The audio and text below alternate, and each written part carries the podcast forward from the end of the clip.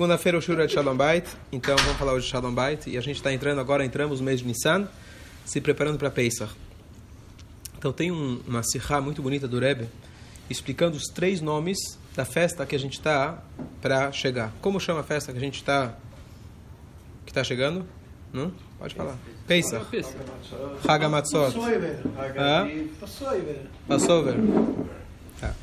Então, se a gente for olhar na Torá, não existe o nome Pesach. O nome que a Torá dá é Hag Hamatzot.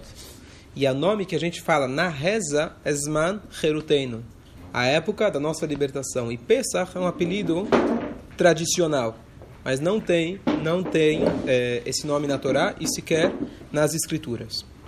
Então, o Rebbe tem uma explicação muito bonita é, sobre esses três nomes. Ele traz uma analogia entre é, um, uma dinâmica um relacionamento entre o professor e um aluno. Eu que estava pensando é justamente ligar isso com a ideia do Shalom Bait. Quais são os três componentes necessários para a gente ter um Shalom Bait? Então, antes de começar essa essa análise, tem uma coisa muito bonita. Sim, senhora. Sim, senhora. Eu vou te falar. Eu dei. Eu descer para. Nos Estados Unidos se fala que o marido tem que tirar o lixo. Aqui a gente. Maria tem empregado, o lixo fica no próprio andar, então não tem essa, não tem essas obrigações de tirar o lixo. Mas de qualquer jeito tem uma coisa muito bonita como introdução de que como você consegue é, identificar se um casal ele tem um bom shalom bait. Então olha que coisa interessante. Quando a gente fala de shalom bait, eu expliquei justo semana passada. Ainda estou gripado. É, eu expliquei justo semana passada que nós temos nós temos o nós temos o o livro de Shira Shirim. Shira Shirim é o Cântico dos Cânticos que a gente falou no Shabat, que é o livro escrito pelo rei Salomão. E a Gemara traz uma discussão se esse livro é um livro de romance ou se esse livro é um livro bíblico. E chega, então na verdade discutem a respeito, porque esse livro ele fala só, se você lê ele super, superficialmente, ele está tratando na verdade de um- romance entre noivo e a noiva, marido e mulher, com linguagens muito apuradas, uma linguagem muito, muito sofisticada. E, e chega no final a decisão do Rabi Akiva que não só que o livro do Cântico dos Cânticos, que fala sobre esse romance, é um livro que pertence aos 48 livros da Torá, na verdade é o Pentateuco, são os primeiros cinco, depois o total são 48 em todo o Tanakh. Não só que ele pertence, mas ele diz o seguinte, se todos os livros da Torá são Kodesh, são sagrados, esse é o sagrado dos sagrados, esse é o Kodesh HaKodashim, o livro mais sagrado de todos. Então surge a pergunta, por que será que esse livro que fala do romance, tudo bem, é um livro sagrado, até que aceito, mas por que, que é mais sagrado do que Bereshit, do que Shemot? O que, que significa isso? Então a resposta é que, infelizmente, muita gente não entende o que é o judaísmo. Às vezes a gente encara o judaísmo como um livro de leis, obrigações, um livro que apenas te limita na sua vida, você que gostaria de ser uma pessoa livre, chega a Torá e te obriga e obriga, mas na verdade o que a Torá está te ensinando é, na verdade, a receita de um bom relacionamento, a receita de um bom casamento. O casamento original, que na verdade é o protótipo de todos os casamentos, é o casamento entre Hashem e Bnei Israel, onde Hashem é o noivo e nós representamos a noiva. Quando a gente estuda a Torá, nós vamos conseguir enxergar em cada milímetro, em cada letra da Torá, que ela está dando para a gente a diretriz de como ter um bom casamento, que se reflete no nosso casamento entre marido e mulher. Mas o verdadeiro casamento, a origem de todos os casamentos, na verdade, é a primeiro, o primeiro relaciona- relacionamento estabelecido por Hashem, que é o amor entre Hashem e Bnei Israel. E todas as mitzvot são, na verdade, as diretrizes de como a gente manter esse bom relacionamento. Uma coisa curiosa, que o nome Haga Pesach, hoje quando você vai falar, Pesach é, a, na verdade, a linguagem mais conhecida, mais popular, certo? Você vai achar uma, vai um produto no supermercado, você vai achar, não vai achar kosher for Hagamatzos, ou kosher for Zman Heruteinu, vai achar kosher for Passover, tá certo? Então olha que coisa interessante, o nome que a Torá dá pra gente é é Hagamatzot, e o nome que Bnei Israel dá pra festa é Hagapesach. Matzot simboliza, na verdade, é o elogio que Deus dá para o povo de Israel. Ou seja, eles saíram com tanta fé, com tanta confiança em Deus e Moshe Rabbeinu, eles falaram, bom, vamos embora. Ah, não deu tempo ainda nem tomar banho, nem fazer, uma, nem fazer um lanchinho para o caminho, vai lá saber, vai fazer frio, vai fazer calor, preparar um, né, um jarro de água, as mulheres sabem como preparam as malas, né? Vai se vai fazer frio, se fizer calor, e se fizer os dois, e se não fizer nenhum dos dois, tá certo? Então você tem que preparar quatro malas para cada filho, e eles, nesse caso, abriram mão de tudo e simplesmente saíram, como se diz, com uma mão na frente e outra atrás. Tudo bem, levaram os, os burros carregados, carregados de ouro e prata, mas no fundo, no fundo, eles estavam com fé absoluta em Deus, porque eles não tinham provisões para o caminho, a tal ponto que nem deu tempo da massa fermentar.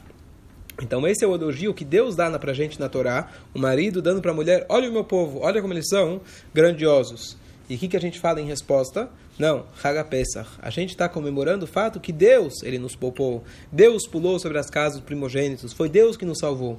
Então, quando você quer saber qual casamento ele está saudável, um casamento que está que tá em ótimas condições é quando você vê o marido brigando com a mulher para dizer quem que tem razão, quem é que tem o mérito. Alguém preparou o jantar, você vai lá jantar na casa e o marido fala, olha, obrigado minha esposa que preparou e não sei o que. E o marido fala, e ela responde não, mas foi meu marido que fez as compras, foi ele que fez, etc. E ele que se esforçou e ele que me ajudou a cozinhar.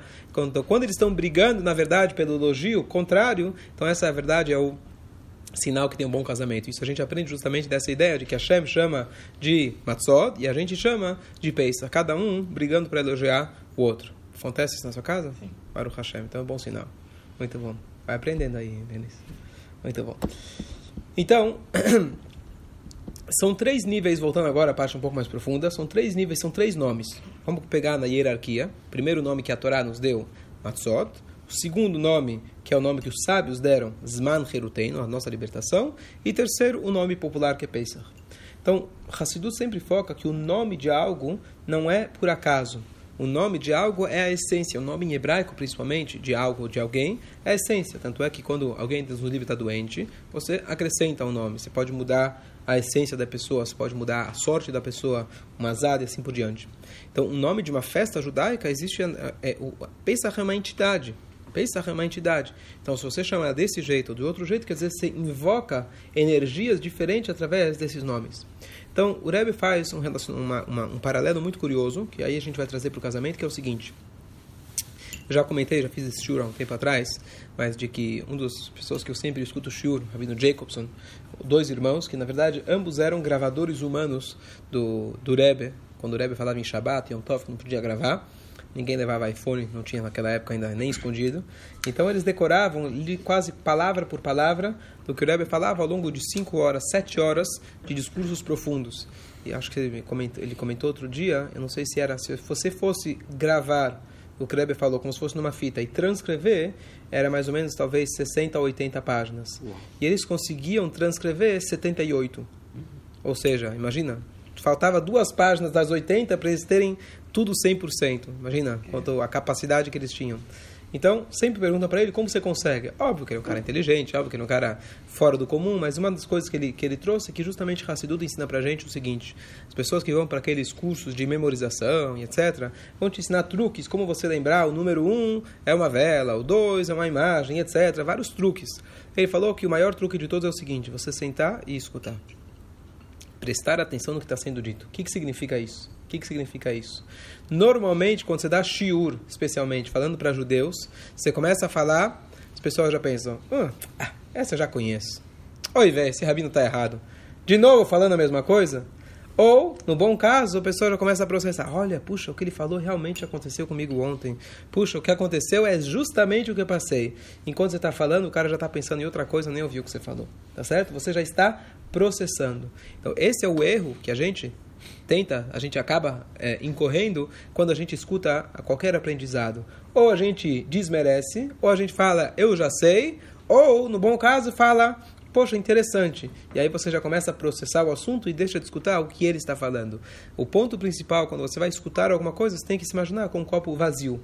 Eu não sei nada. Eu, tudo que ele vai falar para mim, como os Rahamim falam, eu tenho que pegar cada letra dele, cada palavra dos sábios, o pó da, da que sai do pé deles quando eles andam, eu tenho que abraçar o pó do pé dos sábios. Quer dizer, cada letrinha que vai sair, eu tenho que encarar como que eu realmente nunca soube isso. Então, você ter essa uma questão de, de, de emocional, você se trabalhar ao ponto você está pronto para escutar o que a pessoa está falando. Isso é uma regra geral na vida. Sempre que uma pessoa vai para um, vamos fazer um curso de três dias, então é normal o ser humano querer dizer, bom não vai me ensinar grandes coisas. Eu, Baruch Hashem, já sei bastante, já li bastante, conheço tudo. A gente não gosta, é difícil a gente querer aprender coisas novas, porque vai mudar, vai mudar a nossa maneira de pensar. Todo mundo gosta de estar cômodo naquilo que a gente já acha que dá certo.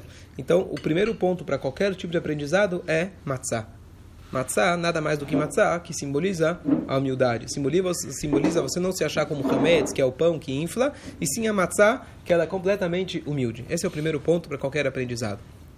Bom, tem pessoas que eles ficam então escutando, escutam o shiur, então realmente pode ser que eles conseguiram se anular completamente, mas isso ainda não basta. Depois que você escutou o shiur, depois que você aprendeu essa nova teoria, você vai precisar saber processá-la, saber adaptar ela na sua realidade. Se for num curso de coaching, se for num curso de business e etc., depois você vai ter que saber aplicar isso no seu dia a dia. O Rebbe compara isso com Zman Heruteno, sua liberdade. O que significa liberdade? Você primeiro, você foi submisso, você foi humilde. Não submisso, foi humilde de aprender uma novidade. Mas você só vai sentir que aquilo fez make sense, você vai sentir que aquilo tem lógica, cabe na sua vida quando você relacionar aquela ideia com o seu dia a dia. Senão fica uma coisa bonita, etc., perdida, mas você não mudou através disso. Vai, você vai sentir a mudança ou no teu crescimento no teu trabalho, ou a evolução no estudo, quando você pegou aquela informação, que você absorveu ela completamente, agora você aplicou ela no seu dia a dia. E depois que você combinou essas duas coisas, você vai poder fazer o Pesach. Pesach significa, significa pular. Pular significa, agora sim, no teu trabalho, por exemplo, no teu estudo, naquilo que você aprendeu, você vai conseguir dar um pulo muito grande depois que você conseguiu usar esses dois ingredientes, humildade e aplicação. Aí sim você vai poder dar o grande pulo. Foi isso que aconteceu com Bnei Israel. Primeiro, Hashem, a gente fala, Kadosh Baruch Hu Matzileinu Miadam. Conhece essa frase? Que Deus nos salva. Vechol, Dorvador, logo no início da Gadá. Omdim, além cada geração, eles estão em cima de nós para acabar, aniquilar a gente. E Hashem, Matzileinu, Deus nos salva. Isso que a gente fala no início. Quer dizer, não só em Mitzrayim, mas todas as gerações. Matzileinu vem também da palavra matzah. Deus nos torna matzah. Deus nos faz nos tornar humildes. Ou seja, quando a gente tem uma adversidade ou alguém perseguindo a gente, etc., a primeira coisa que a gente tem que lembrar, a gente tem que se tornar humilde. Óbvio, algum momento talvez você vai precisar se levantar e se defender e atacar, o que for necessário. Mas saibam que as adversidades, matzileno, Deus está dando uma oportunidade para a gente ser matzah. Esse é o primeiro, primeiro ponto em qualquer relacionamento. Exatamente, está sempre achatando a gente. Ou Então, misturando. hã? Ou misturando. Misturando? Conceito de mistura, sim. Por que mistura? Que tem a ver mistura? Da matzah? Mas tá, matzá não tem tanta mistura, é água e farinha, não tem mais nada para misturar. O, um, o, o, e se a gente fala de Shalom Bait, então nada, nada mais importante do que a gente ter esse primeiro ponto. Sim, senhora, você falou, né? Ou sim, senhor, depende a versão machista ou, ou não. É, então, se é assim, senhora, a última palavra, a famosa piada. Mas semana passada eu vi uma outra, talvez já ouviram, mas é, uma vez era o leão, ele fez uma festa na floresta, que ia ser o casamento dele. Ele convidou todos os animais da selva, foram todo mundo, tava todo mundo, todo mundo se vestiu, colocou lá, antigamente se colocava, né, o como chama, é o smoking, todo mundo estava pronto para a festa. E quando o leão estava para entrar na roupa, chegou o rato para ele. E aí, mano? E aí, body? Como você tá? Mazatov? Falou, mano? Amigo? E, mano, eu sou, o- eu sou o rei leão. Você é o rato. Ele falou, é, eu também, antes de, antes de casar, também achei que eu era o rei. tá certo? Então, a primeiro, o primeiro ponto é a gente saber que você não é o leão, tá certo? Apesar que o homem, quando chega em casa, às vezes ele tá com uma fome de leão, e a mulher tem que saber aquele treino de cozinhar cebola, fritar cebola só para acalmar o leão. Não precisa ter jantar, é só fritar cebola que já, já acalma os humores, aquele cheirinho já acalma os humores. Essa, não, não te ensinaram essa nas aulas de casamento? Ensinam para as mulheres, tem que fritar a cebola, o resto deixa ele se virar sozinho. Tá certo? Mas o primeiro ponto de qualquer relacionamento, especialmente quando a gente fala de marido e mulher, então é o ponto da pessoa ter humildade. E humildade significa, sim, primeira coisa, calar a boca, escutar o que o outro tem a dizer, escutar, ser sensível às necessidades emocionais, físicas, eh, espirituais, etc., que o outro tem vocês financeira também, a gente está pronto, às vezes, só às vezes. Então, a gente realmente está pronto para escutar o outro. É muito comum, é muito normal a gente já achar que já sabe. Não, eu já li aquele manual resumido, sabe aquele de 10 mil páginas, manual resumido de como entender a mulher. Então, agora, eu já... Eu já não conhece essa? Bom... Piada, piada de Shalom Bait a gente tem bastante. O problema é a aplicação. O Piada problema é é que elas fácil. fazem da gente também de piada. Elas fazem de você? Porra. Então, o que acontece? Então, às vezes a gente já sabe, não, eu já sei, eu já entendo. E o homem tem que estar sempre pronto para entender, e a mulher está pronto sempre pronto para se colocar no lugar do outro. Esse é o ponto número um, certo? Então tem várias ideias, várias alusões do casamento com o, o Hashem, Bnei Israel, mas o ponto principal, o ponto número um, em qualquer tipo de relacionamento, Coloque o seu eu de lado. Esteja pronto para se colocar no lugar do outro, entender o outro, fazer o que o outro pede. Não, mas espera aí, eu também preciso ter o meu espaço, mas eu não posso ser é, pisado pelo meu, é, pelo meu companheiro, o que for, etc. A ideia, na verdade, a ideia número um é você ser humilde. Esse é o ponto número um. Sem humildade, na verdade, como está escrito, Ish O nome homem em hebraico fala Ish, Aleph Yud Shin, mulher e Aleph Shin Hei. Na verdade, essas duas palavras que homem e mulher estão compostas da palavra Esh, que significa fogo. No meio da letra eh, do homem tem o Yud de Hashem. No, meio, no final da mulher tem o Rei. Então, se você tem Deus dentro do teu casamento, você tem a submissão a Hashem dentro do teu relacionamento. Então, Ish veisha, se o homem e a mulher, eles zahu. Zahu significa tiveram méritos, ou mais ainda, lezakot significa também se refinaram. Então, a Shekhinah, a presença de Deus, está entre eles. Caso contrário, vai sobrar fogo com fogo. Ou seja, sem divindade, sem espiritualidade, um casamento naturalmente não tem como sustentar. Homem e mulher é fogo com fogo. E fogo com fogo não é uma boa coisa. Então, a única forma da gente sustentar é com divindade. E o primeiro ponto para a gente se conectar à divindade é a submissão. O que é a Torá? A Torá nos ensina: você não vai comer o que você quer, você não vai fazer o que você quer tempo todo você se policiar para você crescer, na verdade, fazer o que Hashem quer. E nunca chega um ponto falando, não, agora eu já faço tudo. Não existe fazer tudo, sempre a gente tem que estar pronto, pronto para crescer. E por isso o ponto principal sempre a gente aproveita quando dá aula de casais, etc. Aproveitar, não é só aproveitar, mas ensinar para as pessoas o quão importante é a pessoa colocar uma mezuzá. Quão importante é você colocar na tua casa Shabbat, Kasher, um Kiddush. E quanto mais mitzvot você fizer, colocar o tefilim, isso vai te treinar para um melhor casamento. Não, não é garantido que toda vez que você vai colocar tefilim, a tua mulher não vai mais brigar com você. Mas se você se treinar, tá certo? Se você se treinar a ser submisso todos os dias, você colocar o tefilim, você fazer mitzvot, que é a essência de todas elas, você se tornar mais humilde, isso deve te ajudar, com certeza, no reflexo do casamento, que é na verdade o casamento entre homem e mulher, que é o reflexo do casamento entre Hashem e Israel. Esse é o ponto número um. Agora, com uma dúvida? Tudo certo? Sim, senhor. Por enquanto, Sim, senhor. Muito bom. Estou vendo que você está treinado já. Baruch Hashem. Aprendeu a manter o, o bom casamento.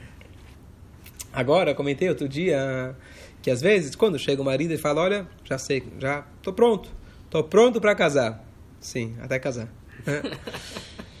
e aí ele fala o quê? Tudo que minha esposa falar, sim, senhora. Tá certo? Então eu comentei outro dia que nem sempre, no caso aqui falando mulher, mas pode ser um homem contrário, o homem, o homem fala, é isso que você quer? Sim, senhora. Sim, senhora. Mas eu falo, não, mas não quero que você disse senhora, eu quero saber a tua opinião.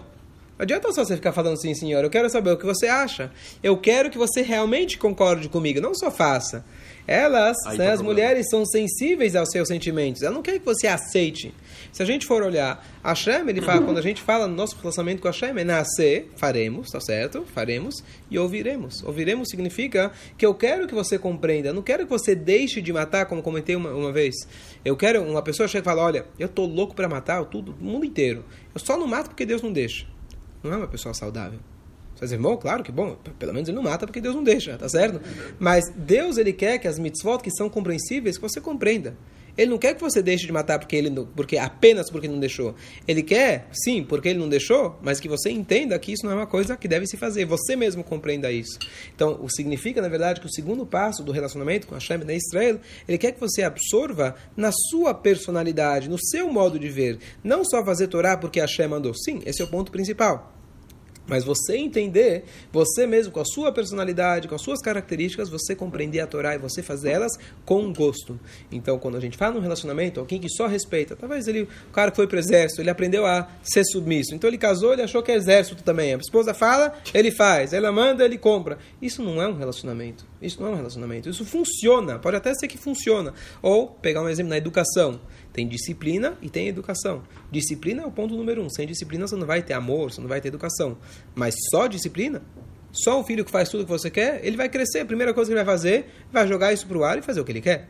Então, o segundo ponto da disciplina, na verdade, depois que tem a disciplina, é você conseguir fazer com que essa mensagem seja absorvida. Usando o primeiro exemplo, aquele cara que foi no curso de coaching ou business, o que for, não adianta só você ouvir tudo que ele falou e você escutou e sabe repetir palavra por palavra. Você agora precisa transformar aquilo em um negócio, transformar aquilo para o seu dia a dia. Então, quando a gente fala relacionamento marido e mulher, não adianta só você ser sensível ao que, ele, que outra pessoa fala, você agora precisa ver, mas eu concordo? E seja sincero, seja honesto. Eu não concordo. Esse é um relacionamento. Hashem fez marido e mulher diferente justamente para que possa haver esse crescimento. Sem matzah, se não tiver matzah, nunca vai ter crescimento. Vai ser fogo com fogo. Mas depois que tem matzah, ambos podem crescer. Se ambos têm essa qualidade de humildade, cada um trazendo o seu input, cada um trazendo a sua personalidade, aí sim que vai ter, na verdade, a combinação vai ser Zman Heruteno, aí vai ter a liberdade. Você vai ter a liberdade, depois disso vocês vão poder juntos dar as mãos e pularem, chegaram no patamar muito mais alto. Mas o primeiro ponto é Hagamatzot, humildade. O segundo ponto é, depois da humildade, não basta apenas humildade, é nascer venishma. Você tem que absorver isso e fazer, ver se realmente combina com aquilo que você já pensa, com a tua personalidade. E juntar essas duas qualidades, aí sim, dar as mãos para poder ser os, o Haga Pesach, que na verdade é o grande pulo. Vamos agora os comentários, perguntas. Existem relacionamentos abusivos. O que é o relacionamento abusivo?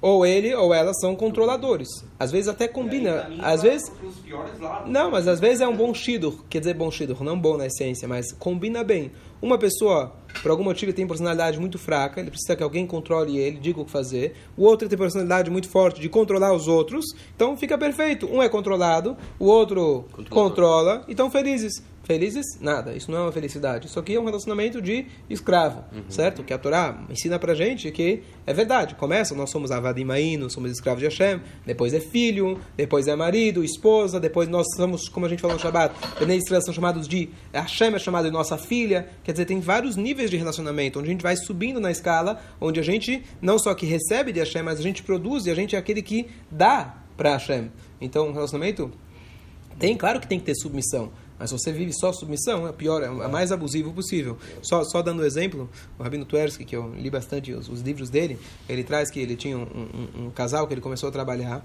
e a mulher era muito, muito submissa. E pelo baixo autoestima dela. E ele foi melhorando a autoestima dela. O que aconteceu depois foi que ela já não queria mais estar casada com aquele cara. Você vai dizer, bom, então ele estragou o casamento. Não, ele fez a mulher se tocar que ela estava sendo escrava certo? Ela fez ela perceber que funcionava enquanto ele mandava, ele controlava e ela era submissa. A partir do momento que ela percebeu, opa, eu também sou gente, também uhum. sou, também sou entitled, eu também, como fala entitled, eu também posso ter a minha opinião, também mereço ter, ser ouvida. Aí as coisas começaram a piorar, ele não gostou mais de como estava funcionando. Então isso não é relacionamento saudável. Não, eu acho que isso é simples. Só concluir com uma mensagem final só para especialmente aqueles que ainda não não casaram ou não tiveram boas experiências, mas hoje, na vida que às vezes a gente acaba levando, tomada pelo celular, tomada pela mídia, tomada pelos atores, astros, estrelas, etc. Então, é muito claro que todas essas pessoas que a gente olha, oh, veio aqui o cara do justiça, veio o cara aqui, essa... Esse é o mundo que, infelizmente, muitos vivem, uhum. achando que esses artistas, né, atores de Hollywood são, infelizmente, se você pegar não sei se todos eles, mas 99% deles são super felizes só para a câmera. O que mais é. falta dentro desse mundo superficial é um shalom bait. Que, que nem você falou, só sabe quem passou, né? Alguém que teve, alguém que já passou por um relacionamento difícil e finalmente conseguiu ter um bom relacionamento, ou com a mesma, ou com outro, o que for, mas ele sabe a felicidade interior com o ser humano, como o ser humano precisa. Talvez uma das maiores necessidades de um ser humano ter essa paz interior. Então, todo o resto, você vai falar dinheiro, fama, poder, etc., socialmente está bem, tudo isso derrete, não vale absolutamente nada perto da alegria que alguém tem em ter, em ter uma, um, um bom lar, certo? E, infelizmente, o mundo prega outros valores, valores completamente superficiais, mas que a Torá sempre colocou para gente, desde o início, Adam, Ravi, etc., a pessoa só vai estar feliz com um bom relacionamento. Então, é uma pena né, que o mundo prega tanto isso, mas se a gente pudesse, os mais velhos, mais experientes, contar e falar o que realmente traz prazer, alegria na vida, que é isso, em lá que a gente tem que investir nossas forças, nos tornar mais humildes, não nos tornar mais poderoso, mais rico, etc. Lá realmente, porque pode pegar um casal que, que, que eles estão bem entre si. Deus nos livre passa por uma crise tremenda, seja lá emocional, financeira, etc. Se eles estão bem entre si, eles conseguem superar. Se eles não estão bem, é a coisa a coisa desanda. Tem um tem um filme chama